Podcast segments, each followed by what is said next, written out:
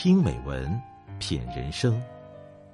这里是大张暖声调频，我是大张。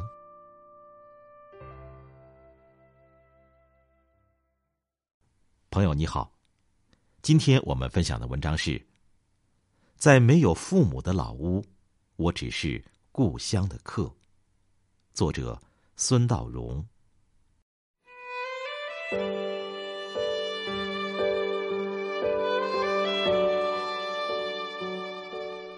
老家亲戚的孩子结婚，邀请他去喝喜酒，他欣然应允。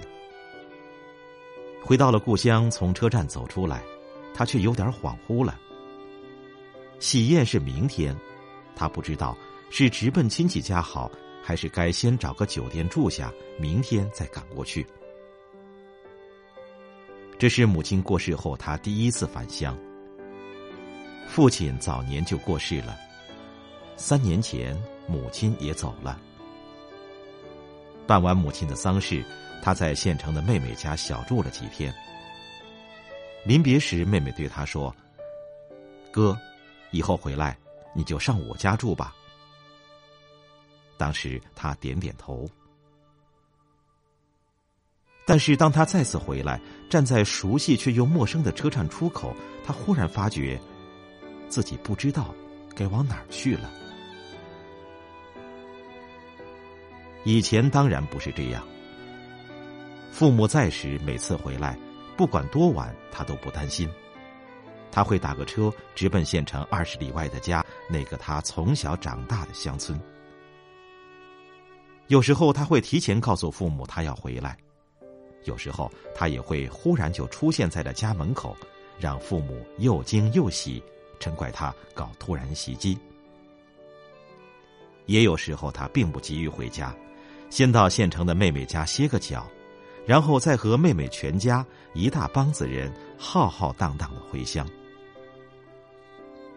一到村头，就看见了手搭额头眺望的老母亲。露水打湿了他的裤脚，天知道他从几点就站在村口了，一定是妹妹提前告诉了老母亲。每次这样兴师动众的回来。陈旧的老宅忽然被人声塞满，兴奋的吱吱作响。老宅只在他们回来时，才再一次呈现出欢乐饱满的样子。这才是他熟悉的老宅的味道，家的味道。但这一次，他恍然不知去处。他自然还可以像以往那样，先到妹妹家去。他和妹妹很亲，妹妹的儿女也和他这个舅舅很亲，但是那终归是妹妹的家。以前落个脚，甚至小住几日都没有关系，因为他是有自己的家的，父母在家里等着他，他随时可以回家。现在再去妹妹家，就只能住那儿了，而不是中转一下。他真正成了一个。借居的客人，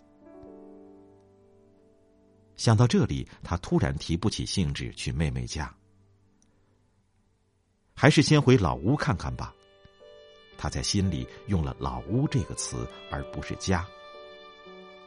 父母不在了，那里也不是家了。他叫了辆车回到老屋，对司机说：“你在路边等等我，我还要回城的。”老屋的一个墙角已经坍塌。母亲去世后，他和妹妹们将母亲的遗物整理好，锁上门，就再也没有回来过。他绕着老屋转了几圈残破的老屋和心中那个家，一起坍塌一地。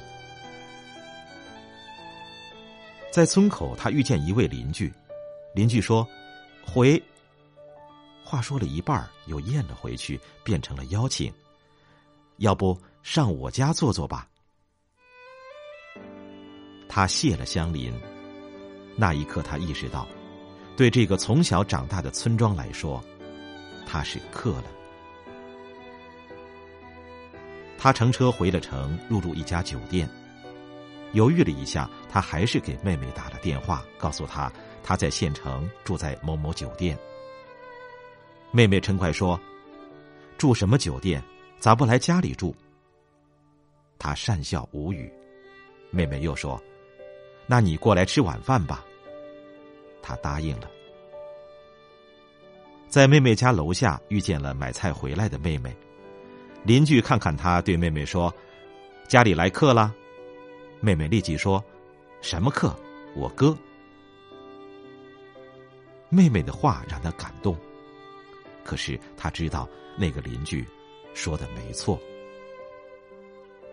在妹妹家他是客，在故乡他也是客。那天晚上他喝了不少，回到酒店迷迷糊糊接到儿子的电话，儿子问：“爸，你明天在家吗？”我们回家来哦。他告诉儿子：“我回老家了，但是你妈在家呢。”放下电话，他泪流满面。在家乡，他已是客了，但是只要他在，妻子在，远方的家就还是儿子的家呢。年少不觉家乡好，年老方知乡愁长。思乡念亲，人之本能。